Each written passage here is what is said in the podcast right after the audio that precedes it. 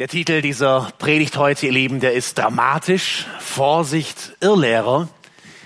Und der Titel ist dramatisch, weil der Text dramatisch ist, denn der Bergpredigt, den wir uns heute anschauen. Wir sind fast am Ende der Bergpredigt angekommen. Das ist die drittletzte Predigt darüber. Ich habe beim letzten Mal schon gesagt, dass es die drittletzte ist, aber das ist jetzt wirklich die drittletzte. Die Texte noch einmal anders eingeteilt. Und der Text ist wirklich dramatisch. Vorsicht Irrlehrer. Und der Text beginnt mit genau dieser Warnung von Jesus in Matthäus 7, Vers 15 bis 20. Hütet euch vor den falschen Propheten. Sie sehen zwar aus wie sanfte Schafe, aber in Wirklichkeit sind sie reißende Wölfe. An ihren Früchten werdet ihr sie erkennen. Von Dornen erntet man keine Trauben und von Disteln keine Feigen. So trägt jeder Baum gute Früchte und ein schlechter Baum schlechte. Ein guter Baum kann keine schlechten Früchte tragen und ein schlechter Baum keine guten. Jeder Baum, der keine guten Früchte bringt, wird umgehauen und ins Feuer geworfen. Und deshalb sage ich euch, an ihren Früchten werdet ihr sie, werden sie erkannt. Herr, heilige uns in der Wahrheit. Dein Wort ist Wahrheit. Amen. Ich sehe einige braune Gesichter bei den Jugendlichen, nicht nur, aber vor allem dort. Ihr kommt vom Lago Maggiore, von eurem Urlaub und ganz in der Nähe dort, ich habe das Beispiel nicht deswegen ausgesucht, das habe ich gerade nur die Verbindung gesehen, in der Südostschweiz. Dort ist ein Pass, der Pass Lungin. Wenn man zum Wandern in dieser Gegend wäre, es wäre eine wunderschöne Gegend, das sind die Schweizer Alpen, die sind immer schön, würde einem eigentlich nichts Besonderes auffallen, wenn man über diesen Pass laufen würde. Aber jemand, der sich mit Geografie beschäftigt, vor allem mit, mit Wasser und Flüssen, für den ist dieser Pass Lungin eine absolute Besonderheit, vielleicht sogar weltweit eine absolute Besonderheit, denn dieser Pass, hier ein Bild, bildet den Schnittpunkt dreier kontinentaler Wasserscheiden. So, liebe Geografieschüler, wisst ihr noch, was das ist? Eine Wasserscheide ist ein, ein Ort, ein, ein geografischer Ort, von dem aus, eben durch die Gebirge, durch die Topografie, die Flüsse sich in eine bestimmte Richtung bewegen. Wenn ihr schon mal die A7 entlang gefahren seid, irgendwo bei Gingen in der Gegend, kommt die europäische Wasserscheide. Von dort aus fließen alle Flüsse Richtung Norden oder eben Richtung Süden, je nachdem, auf welcher Seite die Quelle entspringt. Dieser Pass, Lungin, ist aber eine absolute Besonderheit, denn wenn im Winter oder im Frühjahr der Schnee schmilzt, der auf diesem Gipfel liegt, kann es sein, dass ein Teil des Schnees, vielleicht nur zwei, drei Meter weiter entfernt von einem anderen Punkt, schmilzt, den Berg herunterfließt, in ein kleines Flüsschen Julia, von dort in Albula, den Rhein, den Hinterrhein. Und irgendwann mal, nach einigen Wochen oder Monaten der Reise, wird dieses Wasser an der Nordsee und im Atlantik sein. Drei Meter weiter, eine kleine Kuppel, ein kleiner Hügel daneben, wird das Wasser, der Schnee schmelzen und als Wasser in kleine Bäche den Berg hinunterfließen, über die Mera, Adda, den Po, in die Adrians Mittelmeer. Einige Meter weiter wird das Schmelzwasser den Berg hinunterfließen und über die Inn, die Donau, irgendwann mal im Schwarzen Meer landen. Stellt euch das vor. Ihr würdet dort oben stehen und vielleicht unachtsam ein Stück Papier wegwerfen beim Wandern. Macht man nicht. Die Kinder vor allem, gell, das tut man nicht. Meine Kinder sagen immer, Umweltverschmutzung, ist auch richtig so. Aber nehmen wir mal an, jemand hätte was vergessen und dieses Stückchen Papier würde im Schnee landen ein Meter links oder ein Meter rechts, könnte darüber entscheiden, ob dieses Stück Papier, Papier wäre ein schlechtes Beispiel, nehmen wir einen Deckel oder irgendwas, im Schwarzen Meer landet, im Mittelmeer landet oder im Atlantik landet. Ein Berg. Alles ist so nah dran. Aber wenige Meter, wenige Zentimeter entscheiden am Ende eine völlig, völlig andere Zielrichtung und ein völlig anderes Ziel, wo dieses Wasser ankommt. Am Ende der Bergpredigt spricht Jesus uns eine Warnung aus, die noch eine viel größere Auswirkung wie Schmelzwasser hat. Aber diese Warnung, die Jesus ausspricht, ist sehr gut zu vergleichen mit diesem, mit diesem Pass Lungin dort in der Südostschweiz. Einem noch viel höheren Ausmaß, denn Jesus sagt, hütet euch vor den falschen Propheten. Wir würden heute vielleicht sagen, könnte mich nicht weniger interessieren, gibt doch spannendere und wichtigere Themen. Und außerdem, eine gewisse Toleranz brauchen wir ja auch. Das ist vielleicht der Standpunkt des einen und das ist der Standpunkt des anderen. Berechtigt in manchen Fragen und Themen. Aber in manchen Themen, ich werde später auch nennen, welche Themen das sind, sagt Jesus, Vorsicht, Vorsicht, Vorsicht, Vorsicht. Ein Meter nebendran. Eine Lehre, die weggelassen, eine Wahrheit, die hinzugefügt wird, die dann keine Wahrheit mehr ist, sondern eine Lüge. Und am Ende, am Ende ist dein Zielort ein völlig anderer. Hütet euch vor den falschen Propheten. Jesus sagt damit Vorsicht, Achtung, Irrlehrer. Ist es wirklich ein Problem von uns heute? Jesus ist absolut überzeugt davon. Er sagt ja, hütet euch. Das ist ein Befehl. Das heißt, gebt Acht, passt auf oder schützt euch vor falschen Propheten.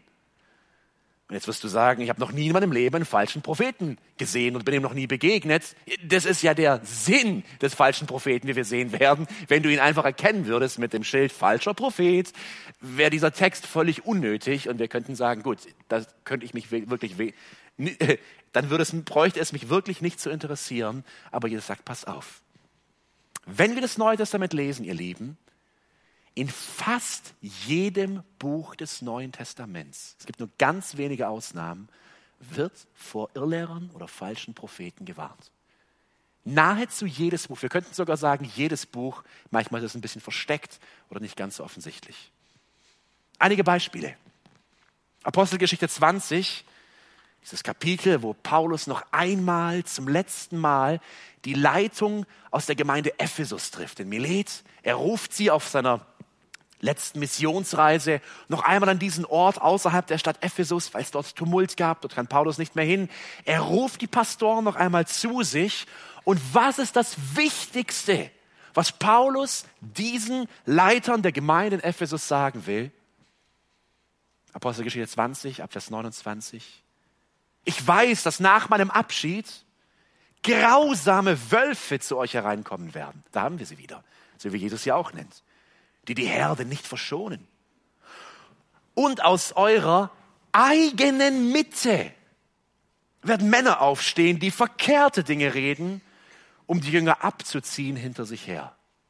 Zwei Beobachtungen. Die erste, das sind nicht Leute von außen, die an der Tür klopfen. Hallo, liebe Gemeinde, ich habe eine neue Lehre, dürfte ich Sie mal vorstellen? Klar, super, wir mögen das, wenn man irgendwas Neues erzählt. Nein, es sind Leute aus eurer Mitte, sagt Paulus. Lieb, ich will nicht zu pathologisch hier werden und, und irgendwie jetzt danach zu suchen. Und, aber was Paulus sagt ist, liebe Epheser, liebe Böbinger, passt auf, aus euren Reihen heraus können Leute aufstehen, die euch in die Irre führen. Das ist ein Riesenunterschied, ob es von draußen kommt oder von drinnen. Die zweite Beobachtung, was werden sie tun? Sie werden euch von Jesus weg hinter sich herziehen. Eines der Hauptmerkmale eines Irrlehrers, ihm geht es letztendlich um sich selbst. Zweites Beispiel, 2. Petrus 2, Vers 1. Auch hier eine dramatische Situation in der Kirche. Es ist Unruhe, es ist Verfolgung, es ist eine harte Zeit. Und was sagt Petrus? 2. Petrus 2, Vers 1. Doch es gab in Israel auch falsche Propheten, so wie es unter euch falsche Lehrer geben wird. Die schleusen dann schädliche Sonderlehren heimlich ein und damit verleugnen sie den Herrn, der sie doch freigekauft hat und ziehen sich selbst ein schnelles Verderben zu. Ein drittes Beispiel von, wir könnten wirklich durch 30 oder 40 gehen, ich lasse es aber dabei mit Judas 4. Judas ein ganzes Buch, das eigentlich nur zu dem Zweck geschrieben wurde, um diese falschen Lehrer in der Gemeinde zu identifizieren. Was schön ist bei Judas, in Judas 3 sagt er, ihr Lieben, eigentlich wollte ich euch was ganz anderes schreiben. Eigentlich wollte ich euch von der herrlichen Rettung in Jesus schreiben. Darüber will ich eigentlich reden. Aber jetzt muss ich euch warnen. Jetzt muss ich euch sagen, Vers 4, bei euch haben sich nämlich gewisse Leute eingeschlichen, die schon längst für das Gericht Gottes vorgemerkt sind. Es sind Menschen, denen die Ehrfurcht vor Gott fehlt. Sie missbrauchen die Gnade Gottes, um ein zügelloses Leben zu führen und verleugnen damit Jesus Christus, unseren einzigen Herrscher und Herrn.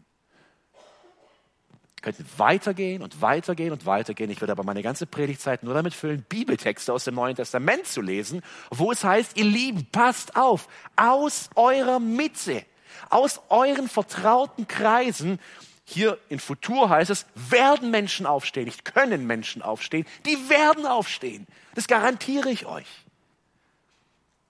Deswegen sind diese Worte von Jesus absolut relevant von uns. 15a, hütet euch vor den falschen Propheten. Achtet auf die Zeitform im Jetzt, im Präsens. Hütet euch jetzt. Nicht morgen, nicht im Mittelalter, jetzt vor diesen falschen Propheten. Und damit kommt natürlich die Frage auf, ja, wie erkenne ich sie? Wie soll ich das machen? Vor allem, ich will ja auch nicht niemand sein, der jetzt immer hier argwöhnisch durch die Reihen geht. Bin ich es Herr? Ist er es Herr?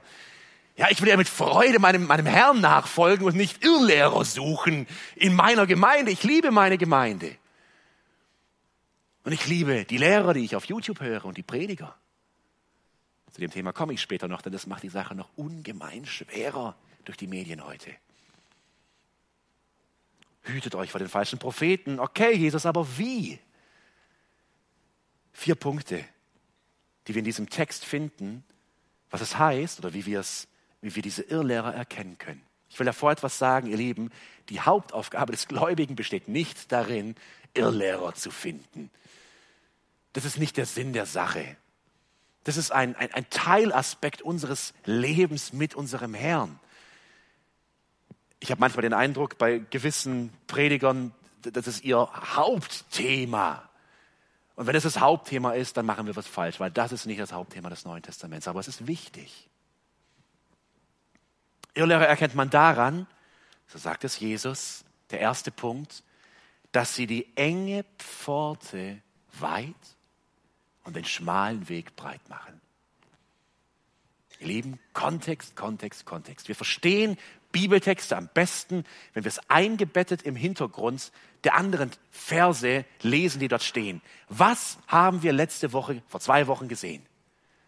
Vor zwei Wochen haben wir diese absolut zentrale, wichtige Aussage, dieses herrliche Bild von Jesus gesehen, dass er die Menschen ruft. Jesus sagt, es gibt in dieser Welt nur zwei Kategorien von Menschen. Es gibt nur zwei Lebenswege heruntergebrochen. Der eine Lebensweg ist der breite Weg und das breite Tor. Das ist ein Lebensweg, der ist leicht und einfach. Und die, Gesellschaft, sie dröhnt uns zu mit Rufen in dieses große, breite Tor. Das ist ein Tor, wo du deine Wünsche behalten kannst, deine Ziele, deinen Charakter, deine ganzen geheimen Lüste und Dinge in deinem Herzen. Leb einfach, wie du willst. Geh den breiten Weg, super einfach, geh konform mit der Gesellschaft, aber das Ende ist das Verderben, sagt Jesus. Und dann hat Jesus uns gesagt in Vers 14, wie eng ist das Tor und wie schmal ist der Weg, der ins Leben führt, der nicht ins Verderben, in den Tod führt, in die Hölle, sondern ins Leben, in die Gegenwart Gottes. Aber dieser Weg ist schmal. Dieser Weg, diese Pforte ist eng. Jesus sagt sogar, nur wenige sind es, die dieses Türchen finden. Es sind wenige. Denn es ist ein Tor, das so eng ist, dass ich meine Ziele, meine Wünsche, mein Wesen, mein Ich davor ablegen muss. Das nennt die Bibel Buße. Einzugestehen, dass ich ein Sünder bin, hoffnungslos verloren. Und das ist eine Tür, die man nur mit Glauben und Vertrauen auf Jesus findet. Und wir haben gesehen, dass diese Tür, diese Metapher der Tür der engen Pforte Jesus selbst ist. Er sagt, ich bin die Tür. Ich bin der Weg. Das heißt, im Kern sagt Jesus, nur wenige Menschen auf diesem Planeten werden mich tatsächlich finden. Der Grund ist nicht, dass Jesus so schwer zu finden ist. Er ist hier offenbar und klar in seinem Wort. Das Problem ist, dass so wenige bereit sind sich selbst zu verleugnen, Buße zu tun und zu glauben. In diesem Kontext redet Jesus jetzt darüber und sagt, liebe Jünger, hütet euch vor den falschen Propheten. Was, was zeigt uns das? In erster Linie warnt Jesus und sagt, diese falschen Lehrer sind Menschen, Prediger, Pastoren, Theologen, Hauskreisleiter, was auch immer, die die enge Pforte breitschlagen wollen, die den schmalen Weg breit trampeln wollen und sagen, hey, das ist alles gar nicht so schwer. Buße. Was soll das für ein Wort sein? Glaub einfach. Schau mal, was Jesus dir, Jesus ist, ist dein Helfer. Jesus, er wird am Ende, er wird, guck mal, was sind deine Träume? Dort willst du hin. Jesus hat noch viel Besseres mit dir vor. Folg ihm einfach. Dir geht es seelisch und körperlich schlecht. Jesus ist ein Heiler. Glaub einfach an ihn. Jesus ist der Coach, der dir Wohlstand und Erfolg bringen wird. Ihr Lieben, das falscheste Evangelium heute ist das Wohlstandsevangelium. Südamerika, Afrika, Amerika, auch Europa, es ist voll davon. Jesus als der Coach zu dem guten, hippen Lifestyle, zu Wohlstand, zu Erfolg, der dich ausfüllt. Und Jesus sagt, hütet euch vor den falschen Propheten, denn sie erklären euch nicht, wo die enge Pforte ist. Sie erklären euch nicht, wie ihr auf dem schmalen Weg der Nachfolge gehen könnt und damit lenken sie euch ins breite Tor, obwohl sie meinen Namen gebrauchen, obwohl sie mein Wort gebrauchen. Aber falsch. Eins fehlt in dieser Lehre, der wahre Jesus. Ich will es versuchen, uns zu zeigen, wie relevant das ist, wie nah wir dran sind an dieser Problematik, ihr Lieben. Ich will euch mitnehmen auf eine Jugendkonferenz ins Jahr 2002 in Montgomery, Alabama, mitten im Bible Belt, dem Bibelgürtel der USA. Da sind alle Christen, da sind alle born again, alle sind wiedergeboren. Also ich übertreibe, aber tatsächlich ist es in etwa so. 5000 junge Menschen kommen zu einer Konferenz zusammen. Es geht um Mission und Evangelisation. Es wird gescherzt, es wird gelacht, es wird getanzt, es wird gesungen. Es gibt Spiele, es gibt Attraktionen. Die Jugendlichen amüsieren sich prächtig. Sie haben Spaß an aufregenden Veranstaltungen. Die Lobpreisband heizt die Menge an. Coole Talks, coole Berichte. Die Stimmung ist ausgelassen und super. In der Regel kommen ein paar Witzchen zu Beginn und dann noch ein paar inspirierende Geschichten und alle heben die Hände, jubeln. Hin und wieder kommt sogar vor, dass die Lobpreisband ein bisschen zu sehr anheizt und ein paar Leute werden wie auf Konzerten da irgendwie, vielleicht kennt man das da oben drüber, irgendwie noch äh, in aller Freude und Überschwänglichkeit gebracht. Und dann kommt es dazu, dass ein junger Mann ein Zeugnis gibt, ein Muslim. Und er erzählt davon, wie er als Moslem zum Glauben an Jesus kam, wie er die enge Pforte gefunden hat, Jesus. Er erzählt davon, dass seine ganze Familie ihm den Rücken gekehrt hat, dass er alles aufgegeben hat, um diesen Jesus zu finden, zu folgen. Ein Prediger ist auf dieser Konferenz und er sagt später, bei diesem Zeugnis war alles still. Das war wie ein Störfaktor in der Party. Warum vermiest uns der Kerl hier die Stimmung? Der junge Prediger ist etwa 30 Jahre. Er geht auf die Bühne, er schmeißt sein eigentliches Thema zur Seite. Und dieser Prediger ist Paul Washer. Und er predigt eine Predigt über die enge Pforte und über den schmalen Weg. Diese Predigt schlägt zuerst ein, die Jugendlichen klatschen und jubeln an gewissen Stellen, wo es normalerweise angebracht ist. Und dann sagt der Prediger, ich weiß nicht, warum ihr klatscht. Ich rede über euch. So totenstill. Die Konferenz ist zu Ende, der Prediger geht nach Hause. Ich weiß nicht, was es hier bewirkt hat. Irgendjemand stellt diese Predigt auf YouTube, noch als YouTube so eckiger und verpixelter war. Das war irgendwann mal Ende 2008, 2009. Und schreibt The Shocking Youth Message, die schockierende Jugendpredigt. Und diese Predigt hatte zwei Millionen Aufrufe. Das war in der Zeit für YouTube unfassbar. Das war eines der meistgeklicktesten Videos. Ich selbst habe diese Predigt 2012 gehört und ich habe mich genau darin gesehen. Jesus ja, Nachfolge nein. Rettung ja, aber enge Pforte nein. Jesus, der mir hilft, ja, aber Jesus, dem ich mein Leben gebe? Jesus, vor dessen Kreuz ich zerschlagen komme, nein. Und ich habe meine ganze Zweigeteiltheit in dieser Predigt erkannt. Und Jesus hat diese Predigt gebraucht als einen ganz wichtigen Baustein, um mich zu sich zu rufen. Und viele, viele, viele andere Leute auf dieser Welt auch.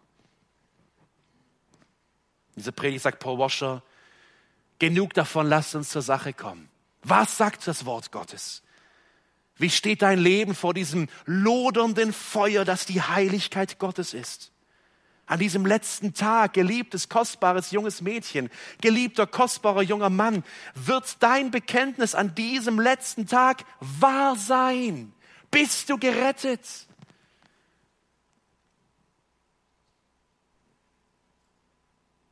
Warum erzähle ich das so breit? Ihr Lieben, wisst ihr, was nach Jesu Worten auf dieser Konferenz passiert ist? Da waren falsche Lehrer. Leute, die es wahrscheinlich gut gemeint haben aber die das hier nicht kennen. Das Wort des lebendigen Gottes. Und sie haben 5000 Jugendliche mit einer Party in die Irre geführt. Mitten ins breite Tor, bis dieser mutige Mann sich hinstellt und sagt, hört auf zu klatschen, ich rede über euch. Ihr Lehrer, sie machen die enge Pforte weit und den schmalen Weg breit. Und das macht so schwierig das macht es so schwierig, das zu erkennen, weil die Botschaften, die sind nett, die sind inspirierend, die sind freundlich, die, die geben einem was. Aber Jesus sagt, untersuche es, höre genau zu. Ist dieser Prediger, ist dieser Lehrer, ist dieser Podcast, ist dieser Clip etwas, was dich ins Wort führt, etwas, was dich auf den schmalen Weg der Nachfolge führt, etwas, was dich zum engen Tor führt. Zweiter Punkt. Irrlehrer erkennt man daran, dass man sie nicht gleich als Irrlehrer erkennt. Das ist der Punkt. Ich glaube, bei diesen Texten denken wir oft, das sind die Zeugen Jehovas. Die klopfen an der Tür, diese Wölfe, und die sagen, hallo, ich hätte einen Traktat und so weiter. Übrigens darf ich Ihnen sagen, Jesus ist gar nicht Gottes Sohn. Wirklich? Ja, das ist der Erzengel Michael. Was? Noch nie gehört. Ja, und in den Himmel kommen auch nicht alle, da kommen nur 144.000. Echt? In meiner Bibel steht was anderes. Eine Hölle gibt es übrigens auch nicht. Hä? Aber ich habe erst heute Morgen davon gelesen. Das sind keine reißenden Wölfe, das ist absurd. Äh, jeder, der halbwegs die Bibel liest, sagt, ihr Lieben, danke, aber tschüss. Es ist, es ist falsch. Ich kann lesen. Ich verstehe Gottes Wahrheit so weit, dass ich weiß, dass das Offensichtliche wahr ist und dass ihr falsch liegt. Das sind keine reißenden Wölfe. Wölfe, die sich wie Jesus es hier ja sagt, sie sehen aus wie sanfte Schafe. Sanfte Schafe. Mäh, lieb, nett. Unge also es gibt, glaube ich, nichts Ungefährlicheres wie Schafe. Die können wirklich gar nichts zur Verteidigung. Es ist mein voller Ernst. Wir haben in Eschach neben einer kleinen Schafherde gewohnt. Wenn die Angst haben, alles, was sie können, ist zusammenzurennen und laut zu mähen. Die können nicht beißen, die können nicht kratzen, die können nicht fauchen, gar nichts.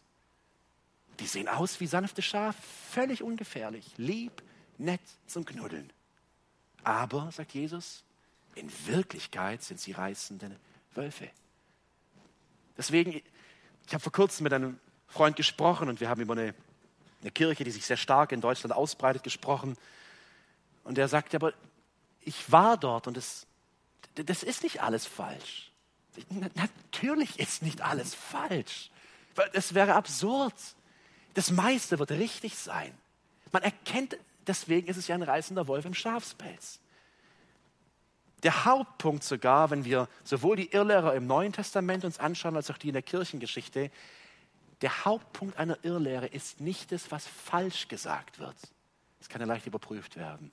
Es ist das, was weggelassen wird. Ist Jesus ein Helfer? Natürlich. Ist Jesus ein Heiler der Seele? Natürlich ist er das. Aber er ist weit mehr. Er ist der Sohn des lebendigen Gottes. Er ist Gott. Er ist der Herrscher dieses Universums, vor dem sich jedes Knie beugen wird. Er ist der Richter, der die Menschen richten wird, die nicht Buße getan haben und geglaubt haben. Und wer das weglässt, ist ein Wolf im Schafspelz. Das macht die Sache so schwierig. In der Bibel gibt es einen von diesen Wölfen im Schafspelz, das ist Demas. Das ist Demas in Philemon 24, wird er noch ein Mitarbeiter von Paulus genannt. Ihr Lieben, wie, wie heilig will man noch werden? Ich bin ein Mitarbeiter von Paulus. Das ist, also eine höhere Auszeichnung kannst du kaum haben. 2. Timotheus 4, Vers 10. Ein tieftrauriger Paulus, der sagt, ihr kennt doch Demas. Er lebt in der Welt. Er hat mich verlassen. John Bunyan in seiner Pilgerreise, er nimmt in dieser Analogie, in diesem Bild der Reise eines Jüngers Jesu auf dem schmalen Weg in den Himmel, er nimmt Demas als einen, der am Weg steht und der die Reisenden auf diesem schmalen Weg zu sich ruft in seine Silbermine und sagt, ihr Lieben, der Weg ist viel zu hart, kommt in meine Mine. Schaut euch an, da sind Berge von Silber.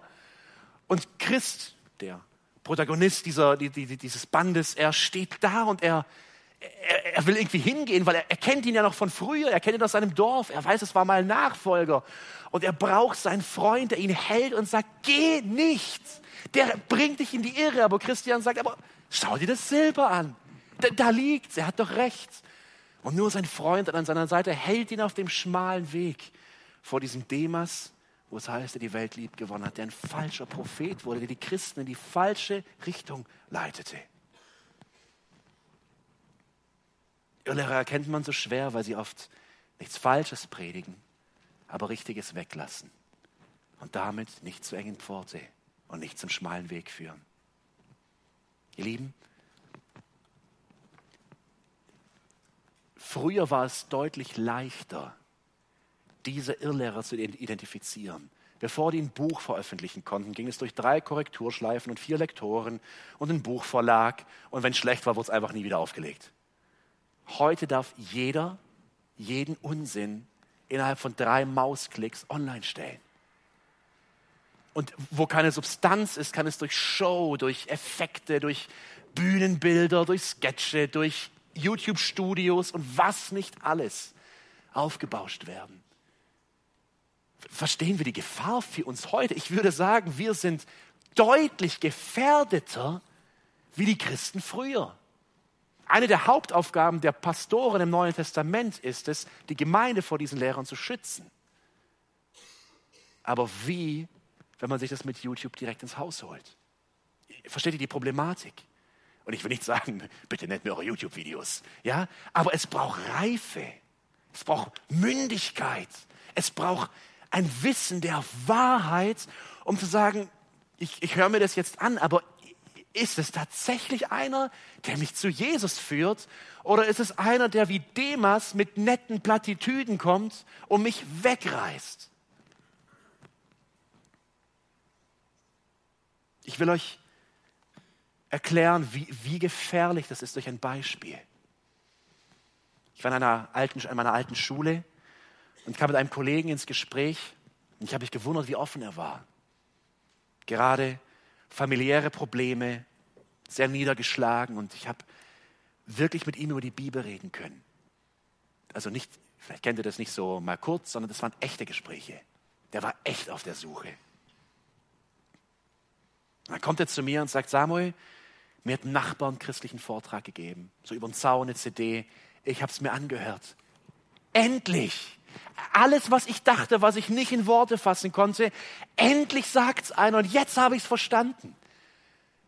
Und ich dachte mir, ein evangelistischer Nachbar, der über den Zaun eine CD gibt. Und jetzt, das hat echt eingeschlagen. Ich habe es an ihm gesehen. Das war ein Vortrag von 2012 von Professor Siegfried Zimmer, emeritierter Professor für Theologie und Religionspädagogik von der PH in Ludwigsburg. Ein Vortrag mit dem Thema Gottes Liebe und Gericht, wie passt das zusammen? Wisst ihr, was die These ist von Professor Zimmer? Gott ist ein Gott der uneingeschränkten Liebe. Liebe, die jeden Menschen gewinnen will. Und Gottes Richten ist ein Richten, ein Ordnen, ein Zurechtrücken. Das Richten einer Garage, die ist kaputt und jetzt richtet Gott sie. Das heißt, und jetzt zitiere ich ihn, das Weltgericht ist zuerst einmal eine Begegnung mit Gott. Da sagt er noch in schönem Schwäbisch, das geht dem Schwaben sofort sowieso direkt ins Ohr. Das Weltgericht, das ist zuerst mal eine Begegnung aller Menschen mit Gott. Ich sage euch, ich zitiere, ich kenne unzählige Christen, die stellen sich das Weltgericht so vor. Es geht sofort zur Abrechnung, links und rechts. Du bist bekehrt rechts, du bist nicht bekehrt links. Darf ich euch mal sagen, man spürt, wie primitiv das ist. Wenn ihr es spürt, dann tut es sogar richtig weh. Nein, ich darf euch sagen, Weltgericht, das ist zuerst einmal die erste volle Begegnung mit Gott. Das ist was Positives. Dieser Mann, dessen Familie im Zerbruch liegt, hört diese Predigt und sagt, Samuel, endlich verstehe ich es. Gott ist kein zorniger, richtender Gott. Er will mich richten. Er will den Schlamassel, den ich angestellt habe, richten, ordnen. Ihr Lieben, ich konnte nie wieder mit diesem Mann über das echte Evangelium reden. Nie wieder. Es war zu. Und zu verstehen, wie nah das dran ist in einem christlichen Gästezentrum ganz bei uns in der Nähe habe ich diesen Mann selbst predigen gehört. Verstehen wir die, die Gefahr, die da ist? Da ist eine See, die Seele eines Mannes und ich versuche ihm das Evangelium zu bringen. Und dann hört er diesen Wolf im Schafspelz. Das ist der Leiter vom Worthaus oder einer der Leiter. Und es ist zu. Dramatischer Titel, aber das Leben ist dramatisch in dieser Hinsicht. Hütet euch vor den falschen Propheten. Und jetzt kommt ein interessanter Punkt. Jesus sagt, wir haben ja gesehen, Irrlehrer erkennt man daran, dass sie nicht zu engen Pforte, nicht zum schmalen Weg führen. Irrlehrer erkennt man daran, dass man sie eben nicht gleich als Irrlehrer erkennt. Der Hauptpunkt aber von Jesus ist, Irrlehrer erkennt man, dass ihr Leben falsche Früchte trägt. Und das ist wirklich spannend. Hier geht es ja um Wahrheit. Hier geht es um Lehre. Und Jesus Hauptpunkt ist nicht, untersuche die Wahrheit, die er redet im Vergleich mit meinem Wort, auch wenn wir das tun sollen. Jesus sagt, mach einen anderen Test. Überprüfe sein Leben, vielleicht auch das Leben seiner Nachfolger, seiner Zuhörer. Er sagt es wortwörtlich, an ihren Früchten werdet ihr sie erkennen. Und dann bringt er diese zwei Bäume oder Büsche, von Dornen erntet man keine Trauben und von Disteln keine Feigen. So trägt jeder gute Baum gute Früchte und ein schlechter Baum schlechte. Das müssen wir verstehen. Und dieser Test, der ist genial. Der ist wirklich überprüfbar, empirisch. Da können wir einen Test machen. Jesus sagt, schau dir diesen Baum, oder nicht den Baum, schau dir diese Frucht an. Und das ist natürlich ein Bild, schau dir das Leben an. Neben der Lehre untersuche die Person. Ich vermute, dass Jesus auch meint, schau mal in die Gemeinde, wo dieser Prediger predigt. Schau in das Land, wo seine Botschaft populär ist, wo die Menschen ihm in Massen nachfolgen. Untersuche das Leben. Was siehst du? Siehst du gute Früchte? Der Bibelleser wird dieses Bild der Frucht natürlich sofort an die Geistesfrüchte erinnern. Jesus sagt, schau dir diese Lehre an. und schau dir die Menschen an, die ihm folgen, verschwindet die Selbstsucht und steigt die Liebe, die erste Geistesfrucht. Verschwindet die Unzufriedenheit aus ihnen, steigt die Freude. Verschwindet der Streit und siegt der Frieden. Verschwindet die Ungeduld und steigt die Geduld. Verschwindet die Missgunst, der Hass und siegt die Freude und Freundlichkeit. Verschwindet die Selbstgerechtigkeit und steigt die Güte. Verschwindet der Wankelmut, mal hier, mal da, und steigt die Treue dieser Menschen. Verschwindet der Hass und siegt die Sanftmut. Verschwindet der Jezorn und steigt die Selbstbeherrschung. Das sind die Geistesfrüchte. Und Jesus sagt, an diesen Früchten werdet ihr es erkennen. Jesus bleibt sehr oft in seiner Lehre in diesem Bild des Baumes und der Frucht können es vertiefend verstehen, wenn wir kurz in Lukas 13 schauen, die Verse 6 bis 8. Hier greift Jesus das gleiche Bild auf. Und hier geht es im Kontext darum, ob ein Mensch von Gott gestraft wird oder ob er gerettet wird. Und jetzt in Lukas 13, Vers 6 sagt Jesus, dann erzählte Jesus folgendes Gleichnis. Ein Mann hatte einen Feigenbaum in seinem Weinberg stehen. Doch wenn er kam, um nach Früchten zu sehen, fand er keine. Schließlich sagte er zu seinem Gärtner, seit drei Jahren suche ich Frucht an diesem Feigenbaum und finde keine, hau ihn um. Wozu soll er den Boden aussaugen? Herr, erwiderte der Gärtner, lass ihn noch dieses Jahr stehen. Ich will den Boden um ihn herum aufgraben und düngen. Vielleicht trägt er dann im nächsten Jahr Frucht. Wenn nicht, kannst du ihn umhauen. Wir sollten Gleichnisse immer nicht im Detail, was ist die Schaufel, was ist der Graben, so verstehen, sondern was ist der Hauptpunkt? Was ist die Lehre? Der Hauptpunkt ist, ein echter Gläubiger, einer, der auf dem schmalen Weg läuft, bringt Frucht. Punkt. Johannes 15, das gleiche Bild. Ich will nicht reingehen aus Zeitgründen. Das gleiche Bild. Wer an mir bleibt, der bringt Frucht.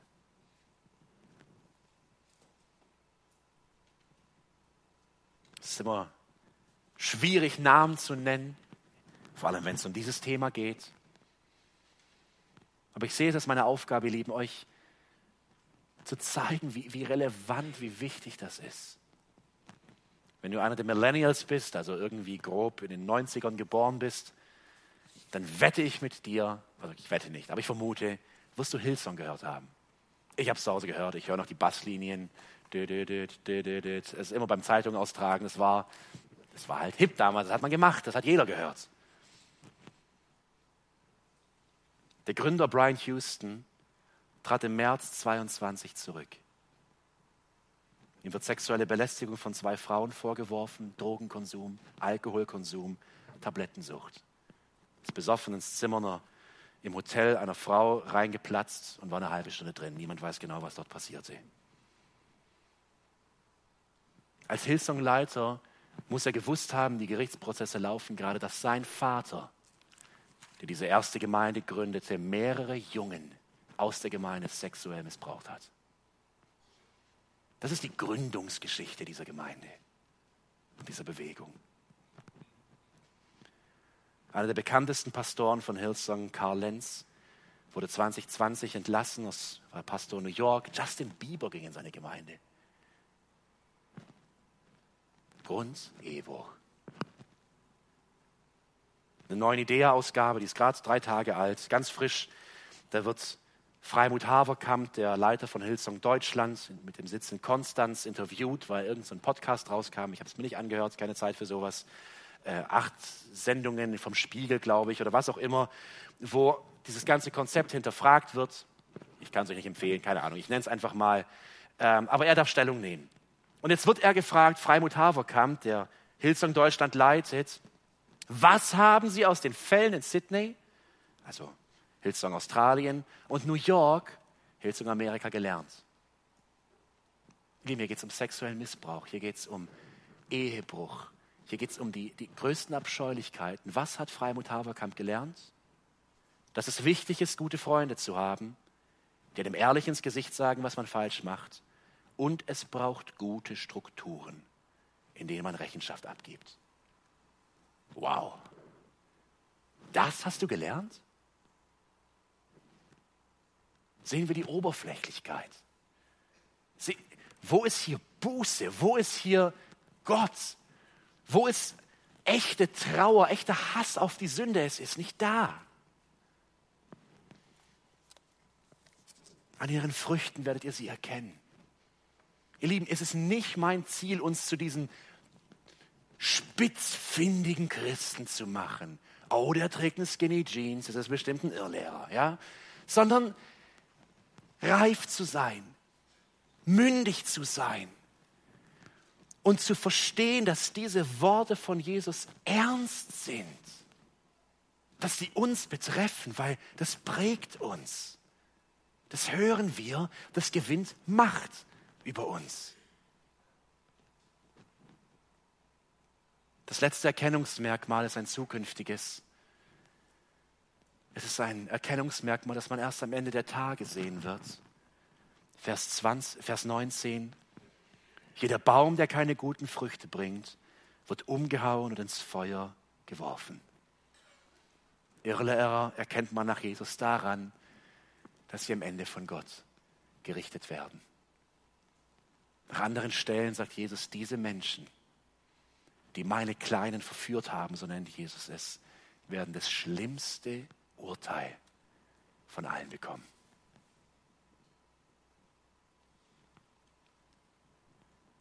Ich weiß nicht, wie es dir geht, wenn du Predigten dieser Art hörst. Vielleicht fragst du dich,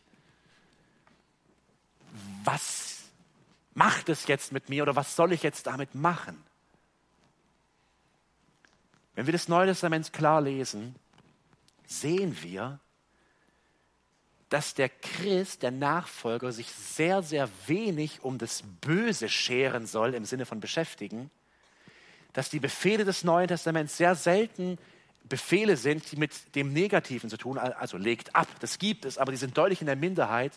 Der Hauptpunkt des Neuen Testaments ist das Positive, also womit sollen wir uns beschäftigen? Und das ist meine Hauptanwendung für heute aus diesem Text. Jesus sagt ja, hütet euch vor falschen Propheten. Und jetzt könnte man sagen, okay, das bedeutet, ich suche halt nach denen und bin argwöhnisch meinen Geschwistern gegenüber. Aber ich glaube nicht, dass Jesus das meint. Das kann er gar nicht meinen, weil, wir haben es erst gelesen, 7 Vers 1, richtet nicht, damit ihr nicht gerichtet werdet. Menschen, die so unterwegs sind, werden einen richtenden Geist bekommen. Und das dürfen wir nicht. Das ist falsch.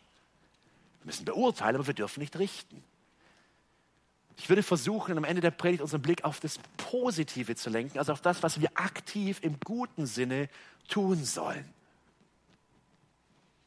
Liebe Bruder, liebe Schwester, was du aus dieser Predigt vor allen Dingen mitnehmen solltest, ist, du brauchst dieses Wort. Du brauchst die Bibel. Hütet euch vor falschen Propheten bedeutet in erster Linie für uns, ich muss Jesus und sein Wort kennen. Ich muss es in mir haben. Das muss in meinem Kopf sein, täglich. Ich will mich damit beschäftigen. Ich will mich damit füllen in meinen Gedanken. Ich will darüber nachsinnen, damit es von meinem Kopf in mein Herz rutscht und ich jemand bin, der diese Früchte bringt. Nicht, weil ich das so gut kann, aber weil ich im Wort bin und damit am Weinstock bin und damit auf dem schmalen Weg bin in Jesus. Heruntergebrochen ist die Lehre des Neuen Testaments, im Geist zu wandeln, in Christus zu sein, in der Nachfolge zu sein, ist im Wort zu sein. Ihr Lieben, der christliche Glaube ist eine, ein Verstandesglaube. Wir singen keine Mantras, bis wir in irgendein Gefühl hineinkommen. Wir singen Wahrheit, wir lesen Wahrheit, wir beten Wahrheit. Wir brauchen Gemeinschaft der Wahrheit in einer Welt, die auf dem breiten Weg in alle möglichen Richtungen geht. Dazu sollte uns das treiben. Und das ist ein Appell der Freude. Zu sagen, Herr, hier stehe ich und ich weiß, mein Herz ist trügerisch. Ich weiß, meine Ziele und Pläne für diesen Tag könnten Pläne und Ziele sein, die mich komplett in die Irre führen. Da ist ein Weg, der einem Menschen gerade erscheint. Am Ende sind es Wege des Todes. Sprüche 12, Vers 14. Und deswegen, ihr Lieben, nimm das Wort, lies es, sinn darüber nach. Wir haben uns auf der Fahrt von der Konferenz, wo wir gestern waren, länger unterhalten, noch über Medien und das Ganze. Wir haben einstimmig gesagt, ich glaube einstimmig, dieses Nachsinnen können wir kaum noch, weil alles piept und tutet um uns herum. Aber mal eine Stunde in Ruhe da zu sitzen, da zwitschern nur ein paar Vögel, niemand stört und in Ruhe das Wort aufzuschlagen und sagen, Herr, hier bin ich. Und ich brauche dein Wort, weil ich weiß, da steht ein Demas, da steht sonst noch jemand und ruft mich den ganzen Tag. Aber ich will deine Schritte sehen und deine Schritte sehe ich hier durch. Und deswegen schaue ich hier rein. Das ist meine Landkarte. Das bist du, Jesus. Und ihr Lieben, dieses Wort hat Kraft. Geistliche Veränderung, ein Weg der Nachfolge, ein Weg in die Ewigkeit ist ein Weg durch die Kraft des Wortes. Und da langt es nicht, so ein Sandwich kurz am Morgen noch Johannes 3, Vers 16 zu rezitieren zum hundertsten Mal. Das braucht Zeit. Das braucht Liebe und Hingabe. John Piper sagte einmal, das Wort, das nicht im Kopf ist, das nicht nachgedacht wird, was nicht auswendig da drin ist, kann auch nicht im Herz sein. Das ist wahr. Das bedeutet, hütet euch vor falschen Propheten, heißt in erster Linie, ich schaue auf meinen Herrn. Und ihn sehe ich im Wort und mit ihm rede ich im Gebet. Deswegen brauche ich ihn jeden Tag. Das Leben ist, es ist tückisch und Satan ist raffiniert. Natürlich ist er es. Ich will schließen mit einem Beispiel von der Konferenz, wo wir waren. Es war ein Gemeindehaus, wo kein Platz war für einen Speisesaal. Und der Speisesaal war im Stadthaus ein paar hundert Meter weiter. Und als das erste Mal die Mahlzeit angekündigt wurde, da sagte der Leiter dieser Konferenz von E21, wenn ihr rausgeht, werdet ihr so eine ganz enge Gasse sehen. Die sieht echt gefährlich aus, aber da müsst ihr durch. Am Ende wartet die Belohnung, das Essen.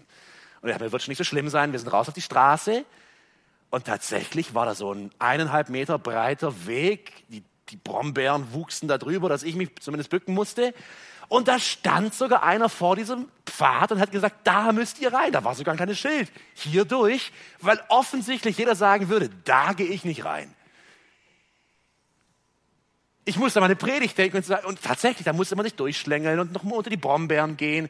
Alles ist überwuchert und am Ende kommt man raus am Dorfhaus und es gibt Essen, die Belohnung. Ihr Lieben, das ist das Bild, das Jesus verwendet. Es geht nicht um Essen, es geht um ewiges Leben.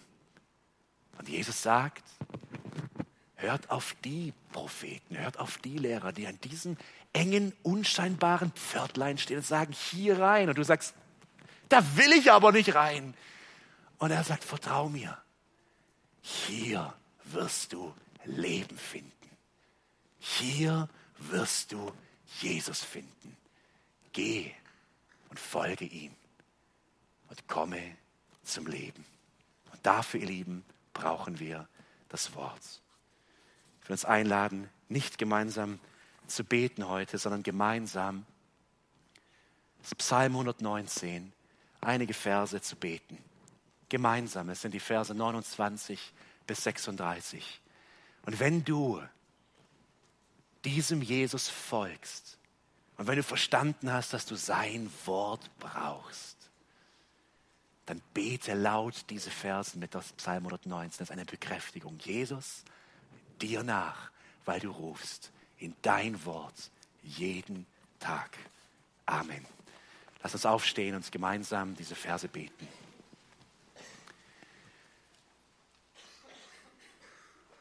Halte fern von mir den Weg der Lüge und gewähre mir dein Gesetz.